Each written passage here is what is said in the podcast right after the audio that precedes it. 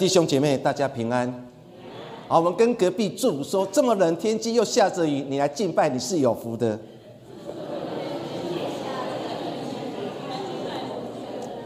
啊，因为这么冷天气又下着雨，躲在棉被是最舒服了。但是敬拜神的心才是更喜乐的。我们愿神的灵就与我们同在。我们来做个祷告。现在父神，谢谢恩典，我们感谢你疼爱这块土地。疼爱这块土地当中的每一个人，不管我们来自何方，我们都是一家人。不管我们信什么宗教，我们依然是神所爱的子民。但更感谢神，你带领了你的子民来到神的教会，来一起来敬拜你。我们相信这是神特别恩典。虽然外面刮着风、下着雨，天气寒冷，但是我们敬拜的心依然火热。我们相信神的灵就与我们同在。耶稣，谢谢你。我们这样祷告，奉耶稣的名，阿门。我记得我在读神学的时候，有一年我爸爸带我去预警，因为我们家是做做水果生意的。我们去预警看我爸爸的好朋友，他是预警啊，很出名的一个做那个艾文的一个一个商人。我们到了他的家的时候，其实我爸爸目的就是为了来探访他。为什么要探访他？因为今年的收成不是很好，又经过一场的大雨的时候，好像他的爱文芒果好像滴得满地都是，所以我们就到了御景去看我的爸爸的朋友，然后到了他的爱文的果园里面，发觉哇，糟糕了！为什么？因为到处都是掉下来的芒果。我看到我爸爸那个朋友就心里非常难过，为什么？因为一年的心血就是在这次收成。但是因为弱果导致的，他无法很大的收成。当我看到景象的时候，不了解到底发生了什么事情，于是我就问我爸爸那个朋友说：“阿贝啊，为什么果树会落果？”他说的几个原因，其中我印象很深刻，只有两个原因。第一个原因就是因为可能一场的大风大雨，它可能会导致的那个果实掉在地上。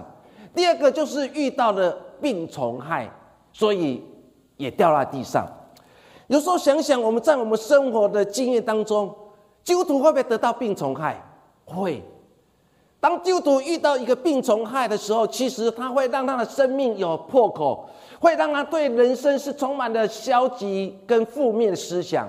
所以，当我们的人生开始，出现的不是属于神的东西，为什么牧师会说不是属于神的东西？因为创世纪记载很清楚，上帝所给我们的一切都是美好的，所以上帝给你的也是最棒的。像我们在座父母亲，你给孩子一定是最好最棒的东西。我们的神也是如此，他把最好最棒的东西也赏赐给他的子民。可是当我们的身上，得到病虫害以后，那些不属于神的东西就进来了，它会侵蚀你的属灵生命，它会侵蚀你对上帝的信心，它会让你的意志消沉，甚至常常埋怨神。就是我们的生命有了病虫害，所以那次的经验对我来讲印象非常深刻。在我们生命的过程当中，或许我们也常常会如此。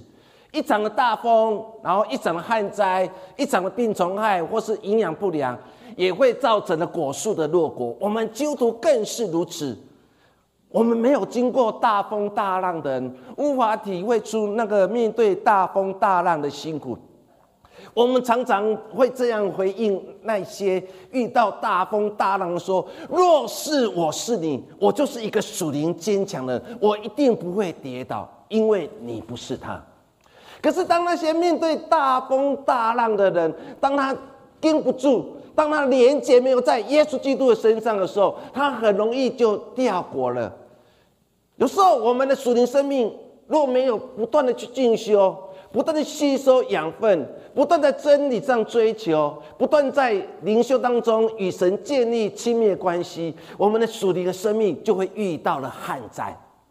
旱灾就是寸草不生，基督徒有时候我会面对寸草不生，为什么？因为你的生命当中无法成长，所以当你的生命是无法成长的时候，你发觉你的属灵生命枯竭了。你发觉你的生命枯干了，你对任何事情都没有任何兴趣的，你也提不起劲，因为你的属灵生命遇到了旱灾，所以你就好像对每件事情都抱着负面思想，然后做每件事情没有办法充满热情。所以一个人最可怕一件事情，就是当你对任何事情没有热情的时候，其实就是你属灵生命枯干的时候。有时候我们吃东西，哇！如果你生命啊充满热情哦，你就会觉得每一件东西都非常好吃。但是，若是你的属灵是枯干的时候，纵使山珍海味，你依然觉得乏味无成。所以，基督徒会不会遇到旱灾？也会，会遇到树林旱灾，会让我们的生命越来越枯干，甚至打击我们与神之间的关系。所以，成为一个基督徒，我们必须常常在信仰上来反省，到底你信仰根基是建立在哪里？耶稣曾经讲过两种根基的比喻，一个是建造在磐石上的，一个建在沙土上面。他们同同样面对同样问题，风吹雨淋。不管建在磐石上的，建在沙土上的，都同样面对如此的状况。可是唯一不同的地方，就是建造在一个磐石上的，不管风吹雨淋，那个房子依然坚固；相反的，房子建在沙土上的，风吹雨淋，结果这个房子就倒塌了。在信仰历练当中更是如此。我们的信仰根基到底？扎在磐石上面，还是沙土上面？有时候我们信仰坚定的时候，哇，我们感谢神，哈利路亚，赞美神，感谢神，我的生命根基扎在磐石上面。可是当你遇到……一些难处的事，让你挫折的事哦，你就开始觉得神你不爱我，你为什么不关心我？你根本不了解我的需要，神啊，你根本不是我的神，我根本不是你的子民。从今以后，我们一刀两断，恩断义绝。我们信仰根基又建立在沙土上面的。我们每个人都同样会面对风吹雨淋，然后来击打我们的生命。但是为什么有人可以坚立？为什么有人就会崩盘？在你的根基到底扎在哪里？我们来到神的教会，我相信我们每个人一定期待我的根基是扎在磐石上面，而且越扎越深。你看到一零一大楼的建造过程当中，你看到挖的多深，然后要做多少的土地改土质改良，目的就是可以让它挖。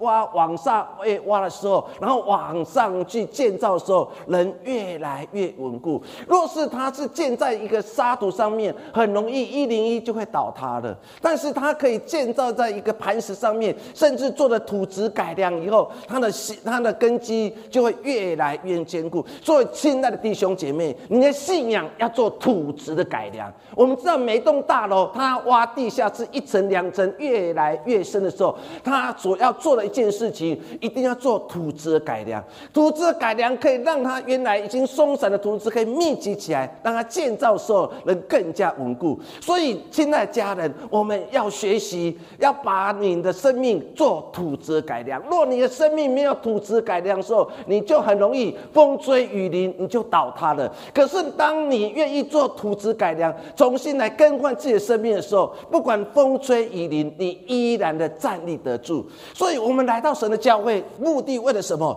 就是重新来做土质的改良。因为过去的我的生命不是那么 OK，但是现在我与耶稣相遇之后，我的生命越来越稳固，所以我根本不怕风吹雨淋来击打我的生命。但是若我们生命没有建造在磐石上，我们没有经过土质改良的时候，亲爱家人，你会像上次的台南地震当中衍生出异化的问题。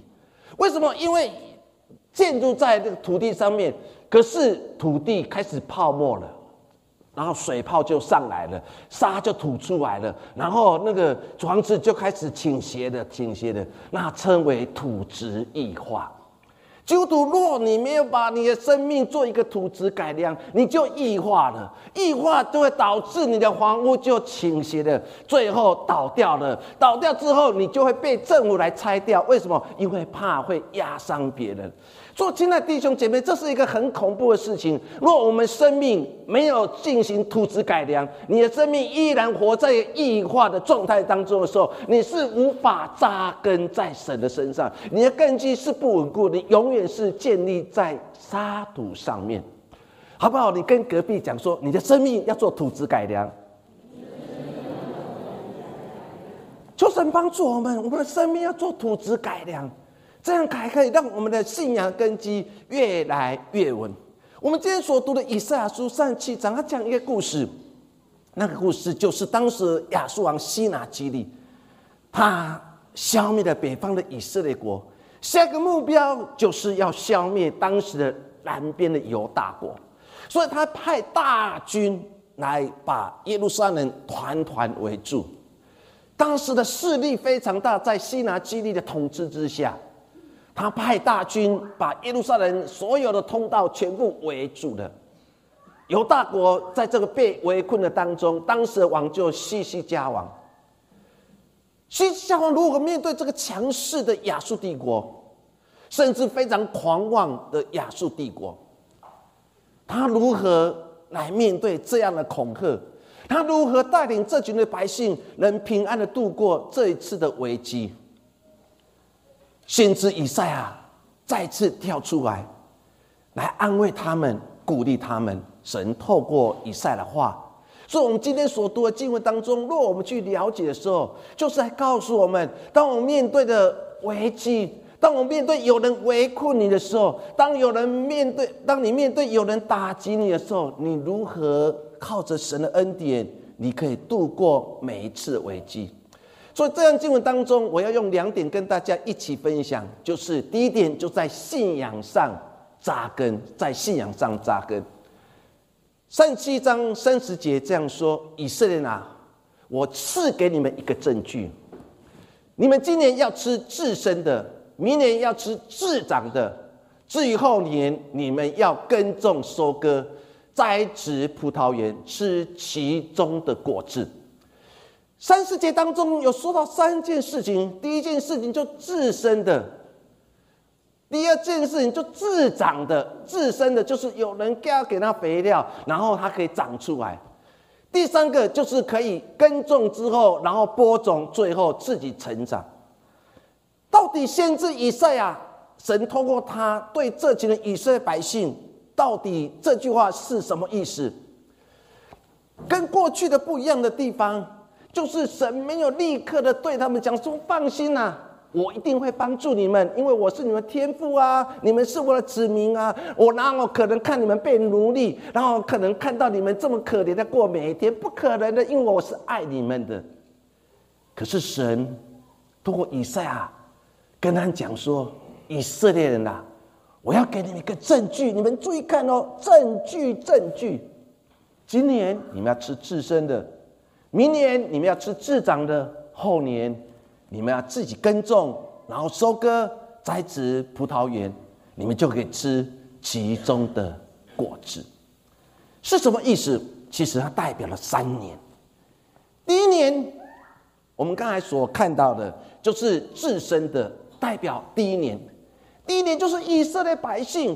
可以从田里收成足够的食物，虽然被围困，但是至少他们已经播种了，至少他们已经结果了。所以不管外面如何，他们还可以自己收成这一切的农作物来过生活。说虽然亚述王西拿基利派大军把他们的耶路撒冷团团围住，他们心依然知得没关系。没关系，为什么没关系？没关系就有关系，没关系就是因为我们已经播种了，而且已经结实了，过不多久我们就可以吃了，至少我们不会遇到粮食的问题。上帝说：第一年你们可以，认为自己可以，你们认为自己很行。第二年呢，还啊假料啊，该怎么办？上帝说：没关系，第二年的时候你们无法。正常工作。为什么？因为水源。为什么？因为外在都被切断了。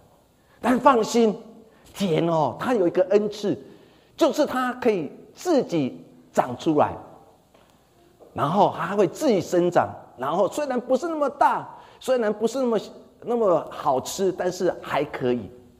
我印象很深刻，我曾经在顶楼上种水果，然后认为说，哎，吃过了就好了，然后它就会枯萎了。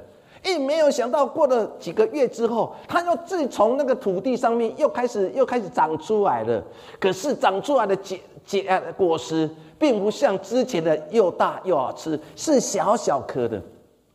若你这样了解，就是虽然无法在正常的肥料或是正常的耕种之下，则是这些的食物，它们还会自己成长。你们还可以获得食物，虽然不是那么 OK，虽然不是那么大颗，虽然不是那么肥美，但是还有东西吃。那代表什么意思？代表就是虽然不是那么多，但是也不会那么少；虽然不是那么肥美，但是还至少可以吃。所以第二年当中，先知以赛亚对以色列百姓说：“放心啦。”我们虽然被隔绝了，被切断了，可是田地它有治愈能力，它自己会长出来。我最近有人寄了一篇的啊文章，里面有一个图啊，我上次要寄给大家看。他说这次的澳洲发生的森林大火。结果没有想到，大火结束，另外地方在烧的时候，另外地方开始富裕了。结果在一棵树上面，竟然长出了非常灿烂的花朵，带给这个消防人员有很大的激励。我心里想说：啊，神，我感谢赞美你。有时候我们生命遇到一场的大火，把我们完全烧尽了，把我们化成灰烬了。我们认为我已经了无盼望了，我们认为对未来已经没有信心了。但是没有想到。因为你的倚靠神，神就在你枯干、已经稍微灰烬的田地里面，又开始慢慢的长出来。虽然不是那么大颗，虽然不是那么美，但是却长出了美丽的花朵。第三年呢，第三年再次跟他讲说：放心，危机解除了，你们可以回，你们可以打开城大门。你们可以到城外去，或在城内里面，你们开始正常的耕种，然后最后你们会有收成。所以，当你好好去读这段经文的时候，你的心会非常感动。为什么？因为神要再次跟以色列百姓说：“我赐给你们一个证据。”你们今年要吃自身的，明年要吃自长的，但是至于后年第三年，你们要耕种、收割、栽种葡萄园，吃其中的果子。他的意思说，虽然在亚述军队的围城之下，你们无法正常的耕种，可是这个危机会经过，到了第三年，危机会解除，你们开始重新过了正常的日子。亲爱家人，当你好好去想这段经文，似乎也在告诉你，也在告诉我们：你有危机，我有危机。你有困境，我有困境，但是最重要的，上帝在你面对困境的时候，绝对不会离开你。上帝依然会与你同在。上帝要再次跟你讲说，危机过后的时候，我依然与你同在。我要帮助你，甚至让你更加有信心，你可以重新活过来。所以不要害怕。当我面对危机，就自暴自弃，因为神绝对不会容许那些危机在我们生命当中来继续围困你。虽然你的敌人就像当时亚述王亚啊西拿基利，把你围住了，把你控制住了，但重要的是，在这样危机当中，你还是要心存盼望，因为上帝要再次跟你说：今年你要吃自身的，明年你要吃自长的，但是第三年过去以后，你会。自己耕种收割，最后你会结实满满。亲爱家人，为了这一切来感谢、来赞美神。所以扎根需要时间，扎根也需要排除很多的困难。若你了解农作物的过程当中，你就知道，它的根树根不是一直往下，它会四处乱窜，所以很多的根是都是弯弯曲曲的。为什么根是弯弯曲曲？因为它遇到障碍的时候，它会懂得绕过去，甚至跨过去，它会排除一切的难阻，为的是让它的根能越扎越深。我们的信仰扎根的过程也会如此，我们会面对压力。我们面对忙碌，有时候我们会在遇到家庭问题、亲子间的问题、夫妻的问题。我们的信仰的根，我们的家庭的根，我们所有与神之间的关系，要学习把它扎得越来越深。我们每个人都会遇到阻碍，但是一棵一个可以不倒的树。我有一天好像两年前我去运动的时候，经过台风的时候，我们西边我在那边走路的时候，旁边有一棵大的榕树。忽然倒塌了，我不可思议，这么大的榕树竟然在一次的台风当中竟然完全倒塌了。我就跑过去看那个榕树根的时候，发觉吓了一跳。为什么？因为它的根被侵蚀了。为什么？因为它的根扎的不深，所以当风吹一来的时候，它就倒塌了。不管你的树多大，当你面对困难，都是一样。我们若没有扎的深，很容易就倒塌了。所以，一个好的树根，它会懂得越扎越深。说越高山的树，我们看到台湾的快木，它的根是扎的非常的深，所以它才可以屹立而不摇。经过一千年、两千年，它可以生长在深山里面。为什么？因为它的根是扎的很深，在山上里面有很多的石头，很多。很多的大大小小的岩石，可是他懂得去钻，他懂得去闪避，他懂得去跳跃。做亲爱家人。我们面对这样的难处当中的时候，你要靠着神，让你有智慧，懂得去跳跃。你这个信仰根要扎得深，你要躲避那些障碍，把压力、忙碌、家庭，你要把这些放在你祷告当中，求神让你有智慧，让你会处理你的压力，会处理你忙碌的工作，甚至你的家庭关系。若是你懂得闪避的时候，你要发觉你的信仰根基是越扎越深。很多人为什么？很容易跌倒，就是因为他碰到一个大石头，家庭的压力、忙碌的工作，他就放弃与神之间关系了。所以他的信仰根基遇到一个石头，啪一声的时候，他的根就算了，不要了，我就干脆这样就好了。结果很容易就倒塌了。我们的神要的是什么？要的是你的信仰根越扎越深。遇到石头，我转个弯；再遇到石头，我再转个弯；再遇到一个石头，我再转个弯。神啊，我的信仰根基要越扎越深，为的是当我的面对撒旦的攻击、压力、忙碌、家庭的关系的时候，我还可是屹立不摇。我们还可以如同圣经所说，我们是栽种在神圣殿里面的枣树，依然的漂亮，而且依然的清脆。说求神帮助我们。台湾有一个非常著名 model。他曾经有一段时间非常出名，但是经过一场的火灾，他被火焚身，叫做瑞玛席丹。他面对他生命当中原来是一个很漂亮的女生，就一场的火，他的身上烙下了很印，火的很印。他有一段时间非常的消极，想要放弃他自己，可是他认为我的人生不要这样。我遇到一个大石头，难道我就站在那个地方吗？如果说我继续在那个地方，我人就倒塌了，我成为一个负面消极的人生，这不是我想要的。他懂得把它跟绕个弯，他继续往下扎，从这样被火星当中又重新站立出来。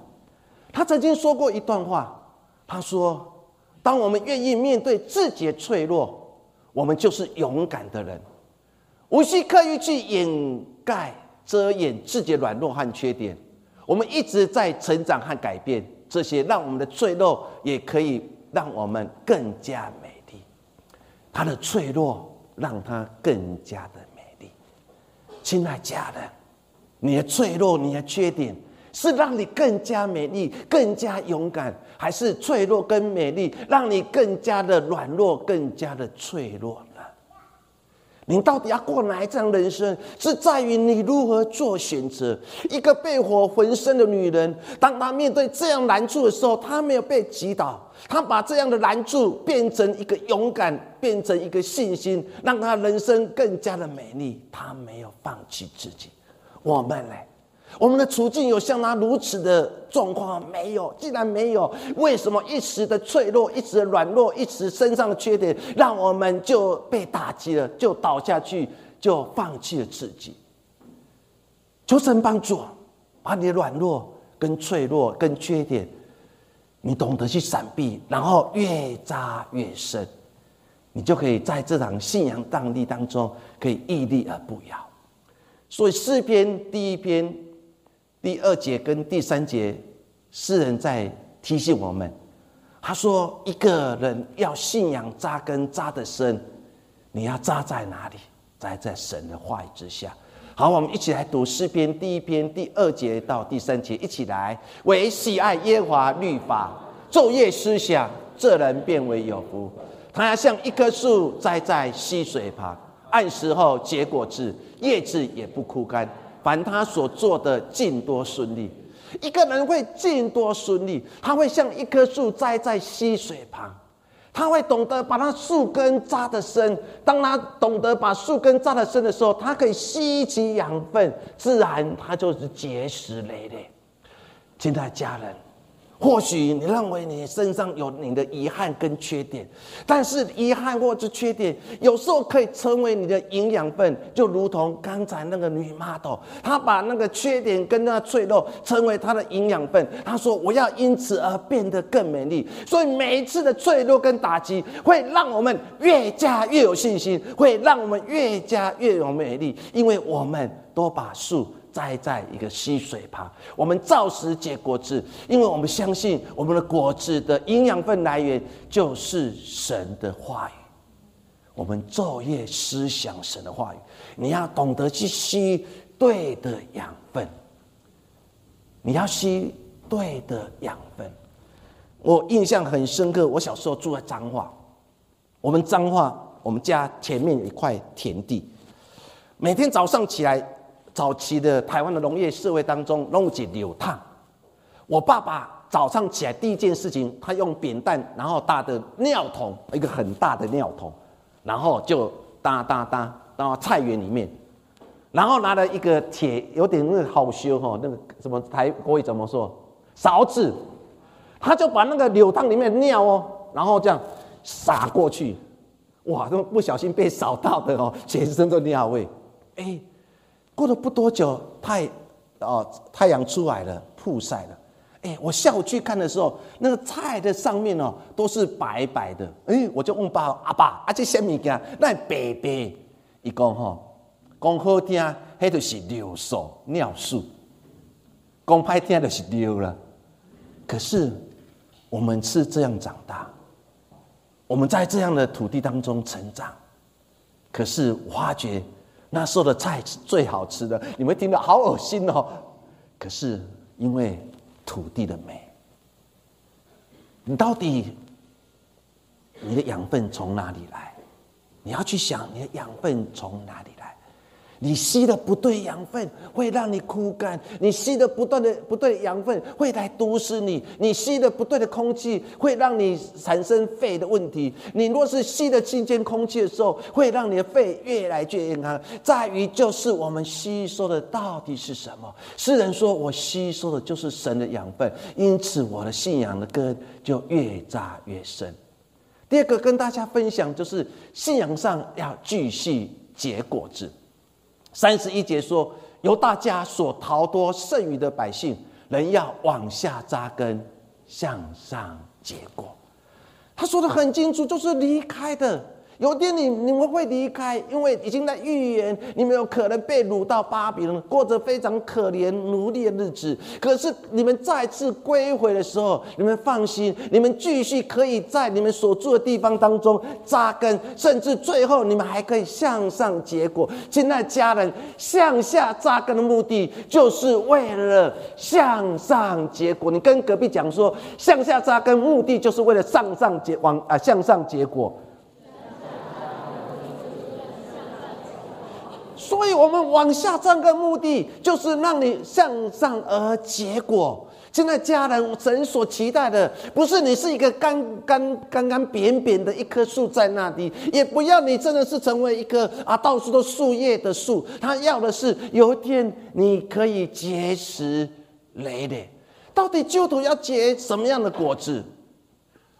哎，保罗来提醒腓利比教会说：你们要结仁义的果子。我们一起来读腓利比书第一章的九到十一节，别来。我所祷告的。就是要你们的爱心在知识和各样见识上多而又多，使你们能分别是非，做诚实无过的人，直到基督的日子，并靠着耶稣基督结了仁义的果子，叫荣耀称赞归于上帝。保罗在勉励当时的腓立比教会当中，你们要结什么？结仁义的果子，公平正义的果子。神要的是我们每一个人都可以结出不同果子，所以期待腓立比教会说：“我知道你们爱心、你们见识各样的东西多多而又多，你们也是一群容易分别是非、你们非常诚实的一。”一群人，但是更重要的，你们要结实雷的，结出仁义的果子。这是神对腓利比教会一个很大的提醒，也是保罗对腓利比教会一个很大的期待。你们要成为结实仁义果子的一群人。今天神或许在你的生命当中也在期待，期待你结出怎样的果子。保罗在写信给加拉太教会当中，他说：“你们要结出九种的圣的果子，有哪九种？比来仁爱、喜乐、和平、忍耐、恩慈、良善、信实、温柔、节制。圣的果子加上仁义的果子。亲爱的家人，你到底要结哪一果子？我们每个人生命都不一样。我曾经遇到一个啊会友。”他是一个很容易帮助别人的人，虽然他不是很富有，可是他很喜欢去给予。在给予的过程当中的时候，其实他很快乐。台湾曾经出了一个，在高雄有一个老太太，你去他面店里面，或是吃他的东西，只要十块钱。所有东西，包括饭、包括汤、包括所有的副菜，都是十块钱，只要十块钱。南部盐城那个地方是一个造拆船早期台湾的拆船一个非常盛行的地方，很多辛苦的人劳苦大众都到盐城里面做做拆船的工人。他们有一餐没有一餐，很多人为了节省起来，为了让家里过好日子，让儿女可以受到好的教育，所以那些拆船的工人很辛苦，因为他们常常要面对很多的风险，因为在拆船的过程当中，不小心铁片掉下来，不小心啊什么东西掉下来会扎伤他们生命，所以他们没有任何的钱可以让他们吃得好、住得好、用得好，他们只能很辛苦的过每一天。这个老太太看见了，就来在他们的生命当中，在盐城一个用铁用那个木头所搭出来一个小小帐篷里面，开始煮饭了，开始煮汤了，开始有副菜了，开始吆喝了。结果他们来了，他们吃得饱，为什么？因为只要十块钱，只要十块钱。他是一个很容易分享的人。他的孩子们为了完成妈妈心愿，一栋房子卖，第二栋房子卖，第三栋房子卖，因为知道妈妈为善不与人知，要照顾这些造船的人。在他八十几岁的时候，他中风了，孩子不舍，就把这个老太太带回去澎湖做疗养。几年前，他过世了。曾经吃过他十块钱饭的那些拆船工人，全部来到澎湖，来送他最后一程。你知道啊？据统计，那天出席丧礼的超过两千人，超过两千人来送他最后一程，感谢他们，感谢这个老太太，在他们最穷的时候，给他们吃。给他们喝让他们可以饱足，可以做工。他是一个会分享的人，他结出了分享的果子。若我们去 Google 搜寻这个老太太故事，你就会非常的感动。亲爱家人，我们每个人会结不同的果子，到底你结的是哪一种果子？那更重要的，我们这颗果子要能长出来，你要想你连接的地方对不对？约翰福音十五章四到六节，我们一起来读：枝子若不藏在葡萄树上，哎，自己就不能结果子。你们若不藏在我里面，也是这样。我是葡萄树，你们是枝子，藏在我里面的，我也藏在你们里面。这人就多结果子，因为离了我，你们就不能做什么。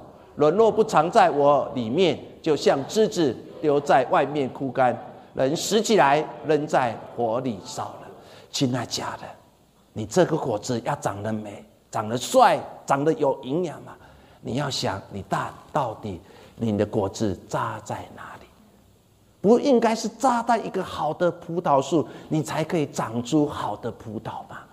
你知道法国或是加拿大有一个非常出名的酒叫做冰酒。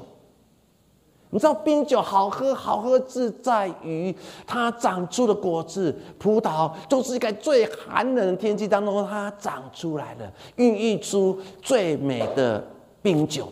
亲爱家人，我们生命也是如此。我们若可以长在一个很困难环境当中，你依然的结果子的时候，你就成为一个至高无上的好的冰酒。同样的，若你扎在好的葡萄树，你一定可以结实而累累。但是，若你扎在不同的地方的时候，你可能会让你这个原来要结实的，然后越来越小，最后枯干，最后掉了下来。说，亲爱家人，若我们在接枝的过程当中，你接错了，你自然就会枯萎，就会死亡。很多基督徒在这个时代当中接错枝的，我们把所有希望放在人的身上，但是从来没有把希望放在耶稣基督的身上。我们常常把我们的希望放在自己的知识上去，但是我们不相信上帝依然掌权。我们很多时候我们会枯干，会死亡，就是因为我们接枝接错地方。